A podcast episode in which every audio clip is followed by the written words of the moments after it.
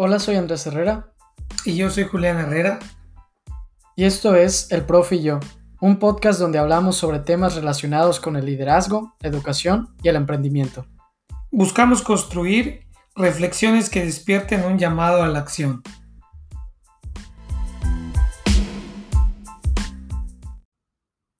Hola a todos, hoy empezamos el tercer episodio del Profe y yo. Hola, profe. Hola, Andrés. Hoy vamos a hablar de un tema muy interesante, ya ahorita adentrados bien en el año. Creo que es pertinente el tocar cuáles son las oportunidades de este semestre, ¿no? Eh, este nuevo término que hemos creado ahorita debido a la situación en que nos encontramos. ¿Cómo ves, Andrés?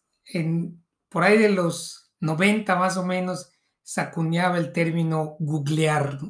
No, existía el término googlear y se, se empezó a acuñar. Ahorita el término semestre ya de manera repetitiva se ha estado comentando y es parte de estos cambios que estamos viviendo en el mundo. Pues yo creo que hay nuevas adiciones al, diccionario aparte de esa. Checaba la RAE el otro día, incluso este año finalmente ya agregaron la palabra igual cruz azulear yo, yo dije, oye, ¿qué significa eso realmente? Y chequé la definición en la RAI y dice, oye, es algo típico que hace el equipo del Cruz Azul.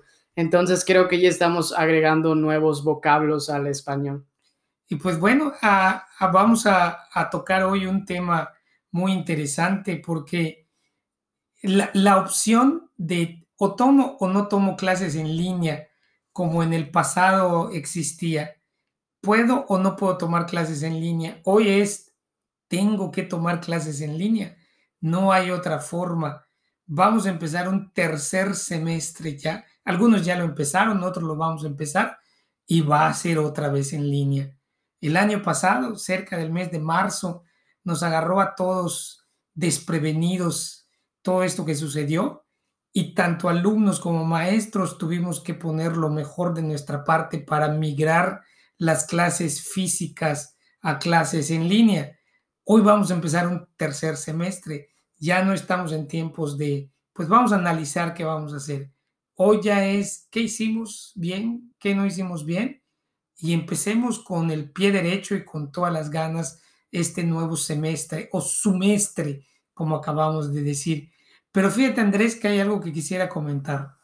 Porque el semestre, yo también lo comparo con el home office en las empresas, ya no hay una opción de que, oye, o tenemos home office o no tenemos home office.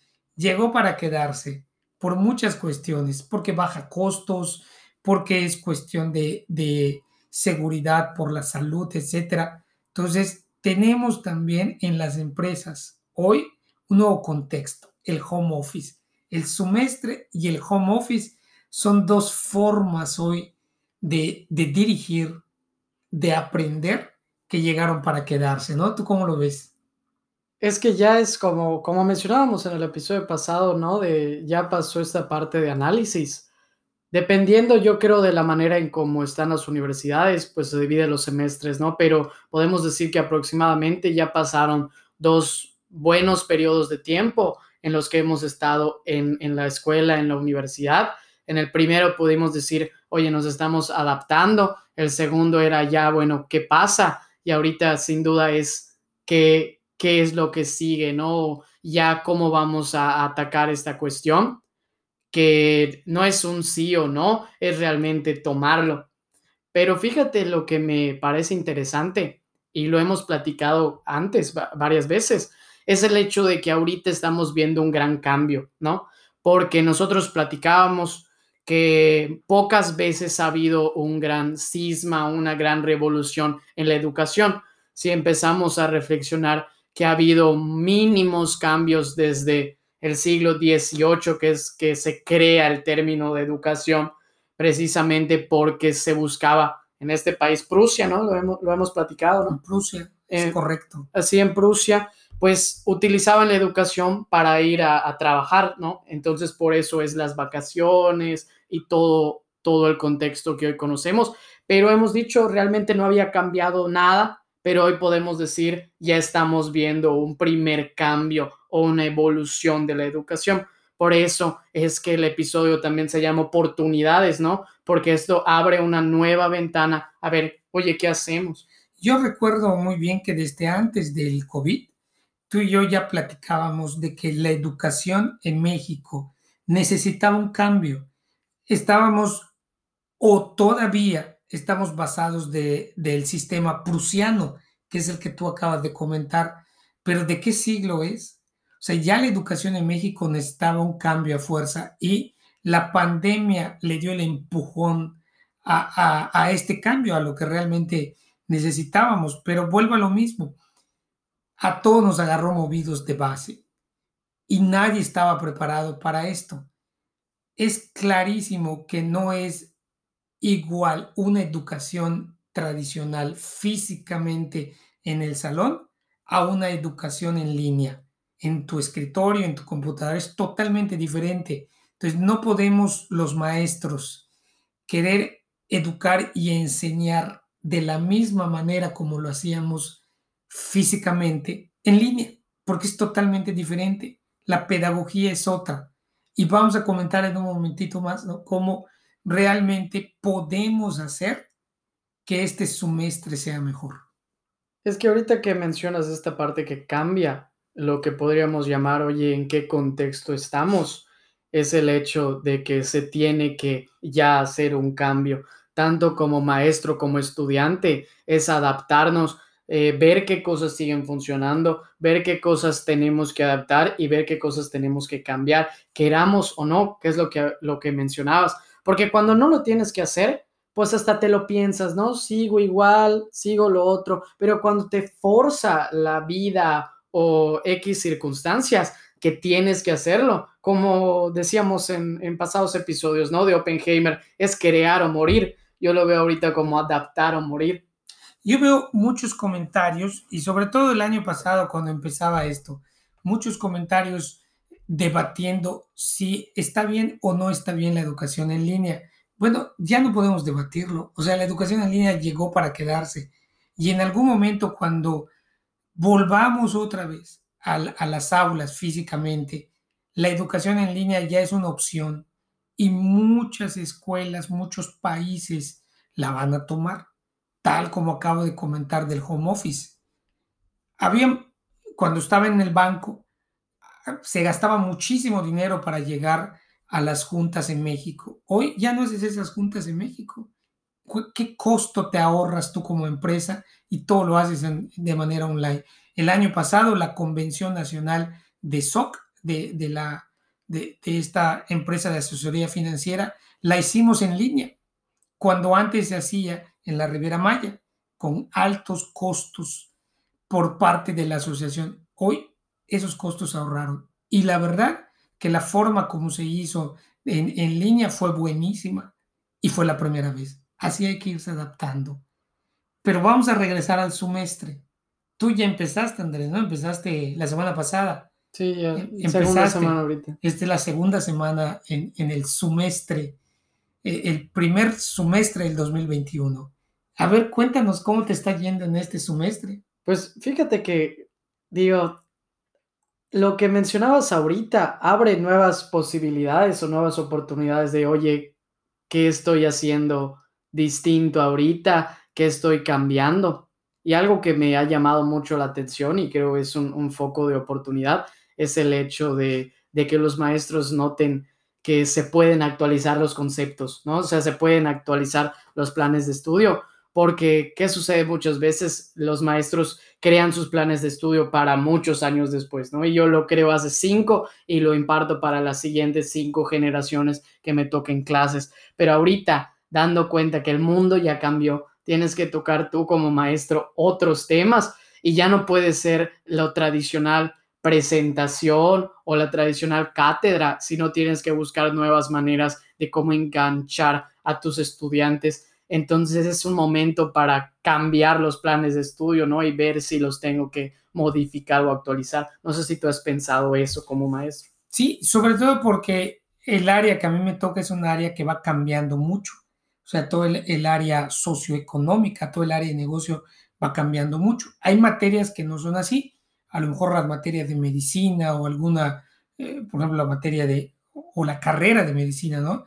La carrera de derecho, pues hay muchos conceptos que, que no evolucionan, o sea, son conceptos que ahí están y otros que sí, pero hay muchos que no. En negocios es clarísimo. O sea, hoy, después de lo que acaba de pasar en la pandemia, los negocios ya son otra cosa, ya son totalmente eh, diferentes y te tienes que ir adaptando. Entonces, ahorita que tú comentas esto, yo desde hace mucho tiempo, desde antes de la pandemia lo hacía, pues ya son casi 11 años dando clase, pero ya desde hace mucho tiempo lo hacía.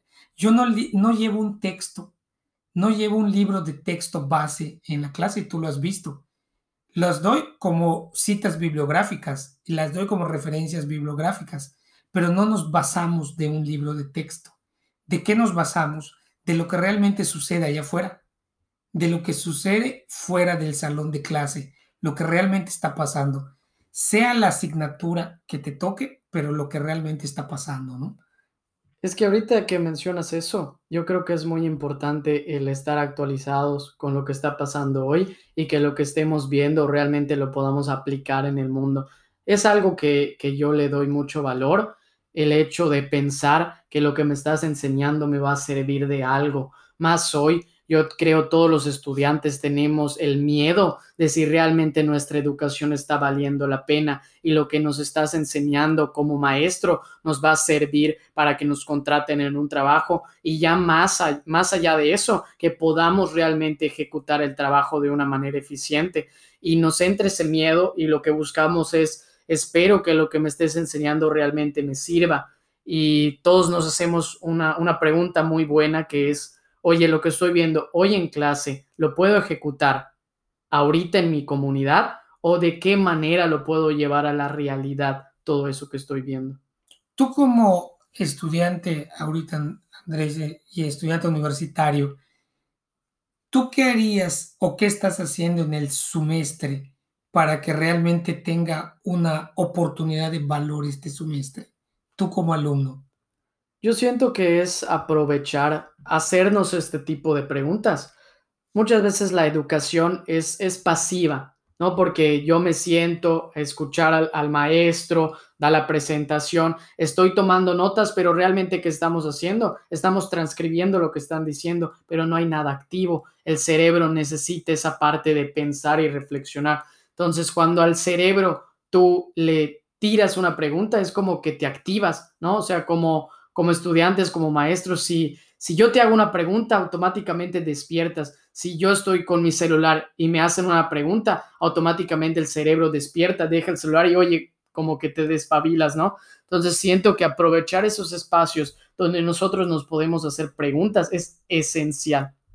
O sea, hacerte razonar. Exactamente, o sea, hacerte razonar, estar activo, pero de la parte de, de, los estudiantes puede ser difícil, ¿no? Hacerlo por nuestra cuenta y el impulso tiene que también venir del maestro, que el maestro nos tire esas llamadas de, hey, aquí estoy, ¿no? Aquí estoy, hazme caso, como que me tires eso de vez en cuando y, y no sea una, un monólogo una presentación que ahorita puede resultar más cansado. Pues yo te voy comentando, ahorita te lo decía en un principio, no podemos educar o enseñar de la misma forma como lo hacemos en el salón físicamente en la educación tradicional. ¿Por qué? Porque el tiempo en una computadora es diferente al tiempo en el salón de clase. Entonces, vamos a lo primero. Hemos escuchado durante los dos semestres anteriores cómo se van acumulando los trabajos que los maestros van dejando a los alumnos. Y yo como maestro pienso, bueno, voy a dejar un ensayo para la próxima clase la siguiente semana. Sí, pero soy yo. Súmale ocho maestros más a un grupo. Ocho trabajos. Si tienes que estar en la, en la computadora por la clase durante cinco o seis horas y además ya muchos alumnos trabajan y es home office, súmale otro tiempo. Ahora súmale los ocho ensayos que tienes que hacer. Eso ya no es sano y pedagógicamente no es correcto.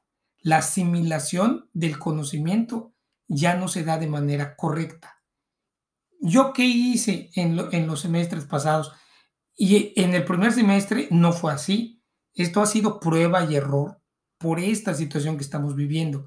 Pero como dijimos, ahorita ya no es momento de prueba de error. Ahorita hay que empezar a hacer lo que ya vimos que se debe de hacer. Entonces, ¿qué pasa? Yo tengo un trabajo para el alumno, para el grupo, no lo voy a dejar para que nos vemos la próxima clase y me lo entregan. Vamos a hacerlo en mi horario de clase. Formamos los equipos, nos quedamos todos conectados y en esa clase vamos a empezar a interactuar alumnos con alumnos, alumnos con maestro, maestro con alumnos, y vamos entonces explicando cómo se debe ejecutar el trabajo. Aprendes más así que llévate el trabajo a tu casa y me lo regresas. Y además no te voy a estar diciendo teoría, Andrés. Te voy a lanzar la pregunta que tú dijiste no hace ratito, que activa más el cerebro, ¿no? Estás diciendo ahorita algo que sabes quién, quién lo dice, Salman Khan. Salman claro, que, de Khan Academy. Que lo habíamos hablado, creo, hace años, que el concepto que empezó a, sonar mucho, ¿no? De las flip schools. flip. Es ya el momento de utilizar las flip schools, ¿no? Hacer que la teoría tú la ves. O sea, por ejemplo, vamos a tocar este tema en la siguiente clase, investigalo en internet y lo que hacemos es la actividad. No se invierte. Ya la, la tarea para la casa la haces en la escuela la haces en la universidad y la investigación, que es normalmente lo que se da como una presentación en, la clase normal, haces en tu casa. ¿Por qué? Porque la tienes a la palma de tu mano. Correcto. Esta, esta fue una de las, yo creo que de las estrategias pedagógicas, fíjate, ya hay un nuevo término ahí, ¿no? Estrategia pedagógica, que a mí me funcionó más y de las tantas clases que di en el semestre pasado, en la mayoría lo hicimos así y creo que funcionó, funcionó muy bien. En este, en este semestre, semestre que está empezando, que van a ser otras nueve, diez clases que voy a volver a impartir de diferentes materias, vamos entonces a traer las mejores prácticas del semestre pasado. Otra de ellas es que vamos a hacer también esta división de equipos. Algo que estuvo muy, muy interesante el semestre pasado es nos desconectamos a la hora de clase de la plataforma oficial y los equipos que se formaron, que además no son los equipos tradicionales, en esa, en esa clase vamos a hacerla como la antigua, Go to Basic. Tres capitanes y cada capitán, como en Hexatlón, tú vas escogiendo a con quién quieres trabajar. Ya que escogiste a tu equipo, nos desconectamos y ustedes como quieran, por WhatsApp, por, este, por Skype o por el mismo Zoom, únanse con sus equipos. Y ya que durante 15, 20 minutos hayan hecho el tema, el desarrollo, la presentación, regresamos todos a la plataforma oficial para que los tres o cuatro equipos que se formaron por turnos de tantos minutos expongan o debatan, hagan el debate y después votamos quién fue el mejor. Pero ya existe algo interactivo. Ahora, si no queremos desconectarnos, hacemos los breakout rooms, ¿no? Los famosos breakout rooms, y ya te voy mandando yo y te voy poniendo tiempo. Y tú lo vas haciendo con tu equipo. Esa fue otra de las estrategias pedagógicas que hicimos. Es que es lo que tú mencionas, ¿no? Nuevas estrategias pedagógicas que hay muchas. ¿Y qué estás haciendo? Es como, estás haciendo un bounce, bounce, estás moviéndome de lugar a otro, a otro, a otro, que lo que hace es activar al cerebro, porque me estás diciendo, ahora haz esto, ahora cambia este medio y estás constantemente activo. No puedes quedarte, ah, pues apago mi cámara y escucho la presentación porque es una presentación que va y va durante toda la clase, sino que te doy una presentación durante un tiempo, hacemos actividad, regresamos, lee esto, ve esto, haz otro. O sea, son todas esas cosas que te mantienen activo. Yo me acuerdo, ahorita tomé varios cursos en, en Coursera y uno de los que tomé, que fue muy interesante, era estrategias para la comunicación en línea, que es un curso, lo, lo dejaremos en las recomendaciones de, en la página. Es un curso padrísimo que yo creo que tanto estudiantes como maestros como empresarios pueden utilizar esas estrategias del curso que hacen eso que tú dices. Lo que hacen es, oye, entro y en vez de esos silencios incómodos que, se tienen luego en las clases, bueno, vamos a ejecutar otras estrategias. En el Zoom, por ejemplo, eh, decían en el curso, entramos y yo les pongo un video y ellos están viendo el video. Le pone una instrucción, ¿no? Ve este video y vuelve. Entonces ellos ven el video, vuelven y tienen que responder qué opinaron del video. Entonces tú ya estás empezando con una mentalidad de ya hice una tarea y ya la cumplí. Por ejemplo, una maestra ahorita está haciendo, pone una playlist en Spotify de nuestras canciones favoritas y así inicia la clase. Otro maestro nos pone un musical. Entonces no sé cómo tú haces esa cuestión de al iniciar una clase para romper ese silencio incómodo. Pues hay algunas asignaturas donde empezamos analizando las noticias más relevantes de la semana. Cuando estaban las elecciones de, de Estados Unidos, lo que hicimos fue empezar analizando nuestros pronósticos, pero ese día exactamente en la noche empezaban las elecciones. Entonces lo que hicimos es que armamos el WhatsApp, ya teníamos el WhatsApp de, todos los alumnos, y durante toda la tarde, noche de las elecciones, todos íbamos poniendo comentarios y empezábamos a interactuar en el chat de lo que estaba pasando en las elecciones de Estados Unidos. Lógicamente, Andrés, también para tener esa participación en la hora del semestre, o sea, en la hora de la clase, yo utilizo algo que es los jueves o los martes de puntos tengo 20 puntos para repartir. Y la gente que empiece, el alumno que empieza a participar, etcétera, yo voy anotando los puntos que van teniendo. Y son puntos extras sobre la calificación escrita del examen o la calificación de ese parcial, según como decidamos. Jueves de puntos extras. 20 puntos. Cuando se gasten, se acabó. O hay días en los que votamos entre todos. ¿Quién fue la persona que más participó?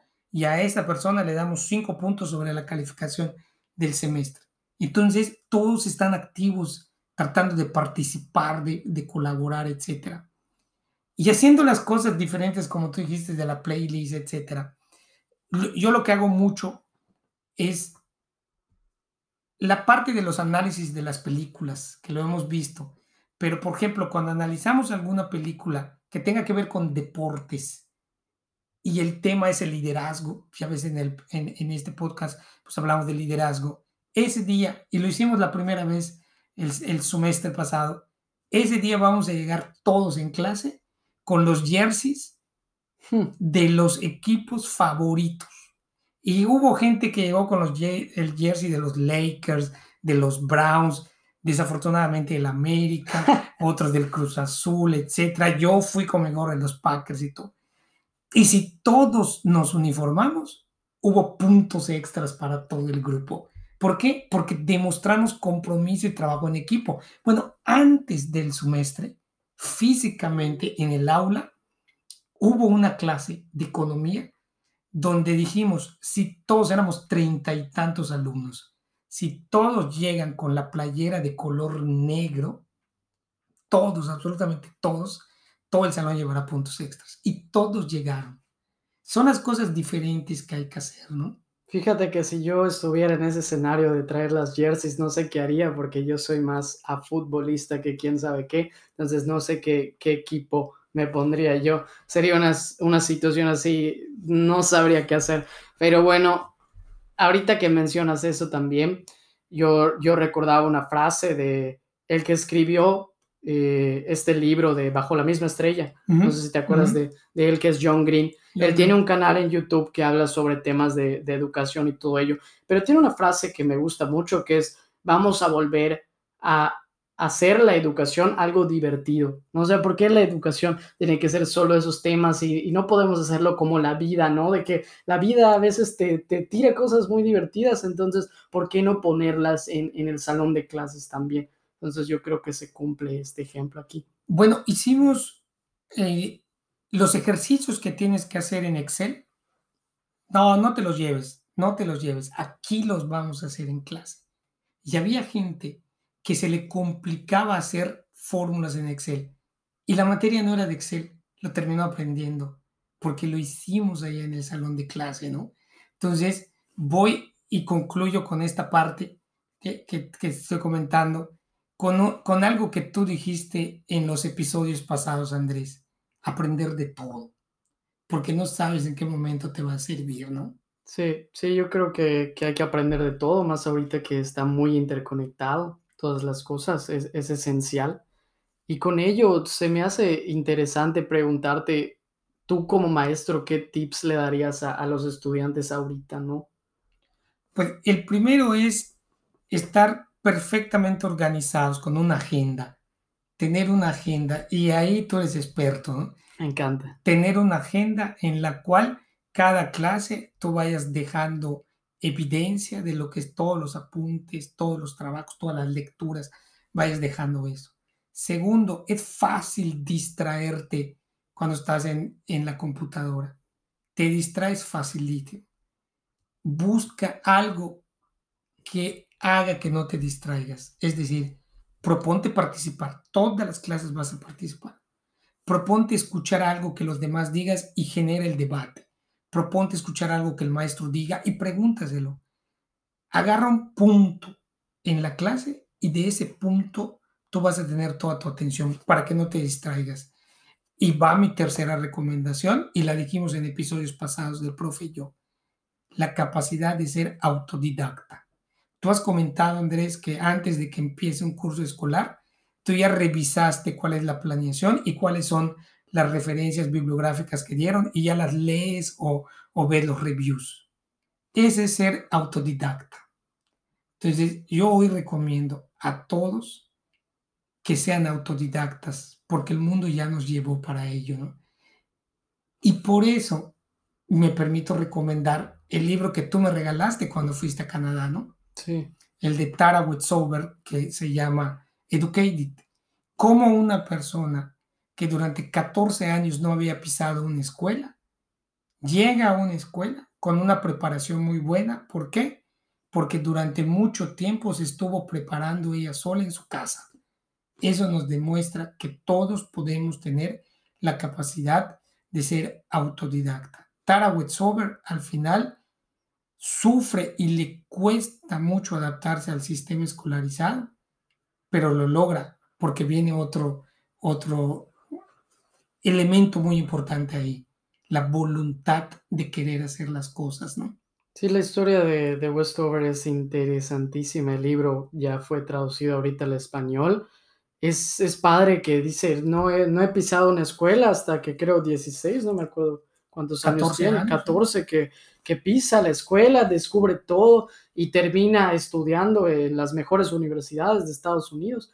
Yo creo todos podemos ser Tara Westover, ¿no? Todos podemos ser Tara Westover si nos lo proponemos, independientemente de que nos digamos, oye, yo no puedo yo no tengo las capacidades. Si nosotros vemos qué nos sirve, qué se adapta a nuestra manera de ser, todos podemos llegar a, a lo que Tara Westover hizo. Y yo veo ahí la reflexión, la reflexión de que vamos a identificar qué cosas y qué oportunidades vemos en este semestre. Tú mencionaste ahorita unas tres principales, ¿no? Que empecemos con eso, empecemos cada uno qué tres oportunidades vemos para aplicar este semestre. Lo que durante mucho tiempo en el banco yo aprendí, go to basic, regresa a lo básico. Y para concluir, Andrés, ya este tercer episodio de El Profe y yo, de mi parte, yo lo que quiero comentar es que tenemos que trabajar en conjunto alumnos y maestros para poder hacer un mejor semestre, siendo este el tercer semestre que vamos a vivir, ¿no? Pues sí, vamos a hacer la, la experiencia algo padre, que realmente valga la pena y disfrutarlo, que es lo más importante. Así es. Pues muchas gracias, profe, por la plática de hoy y nos vemos hasta la siguiente semana. Queremos dar gracias también a todos los que nos escuchan desde Estados Unidos, España, Chile, eh, a Canadá y por supuesto a México. Agradecemos mucho los saludos y pues todas las, las escuchadas, las vistas, no sé cómo, cómo le digamos. Pues qué interesante fue conocer hoy que llegaron las estadísticas, Andrés, ¿no? Que, que nos escuchan en Chile, en España, en Canadá y en Estados Unidos. Pues eh, daremos siempre temas muy interesantes en el profe y yo. Y pues agradecer a todos los escuchas que, que nos brindan su preferencia y su atención. Y pues muchas gracias por este tercer episodio. Hasta luego, profe. Hasta luego, Andrés.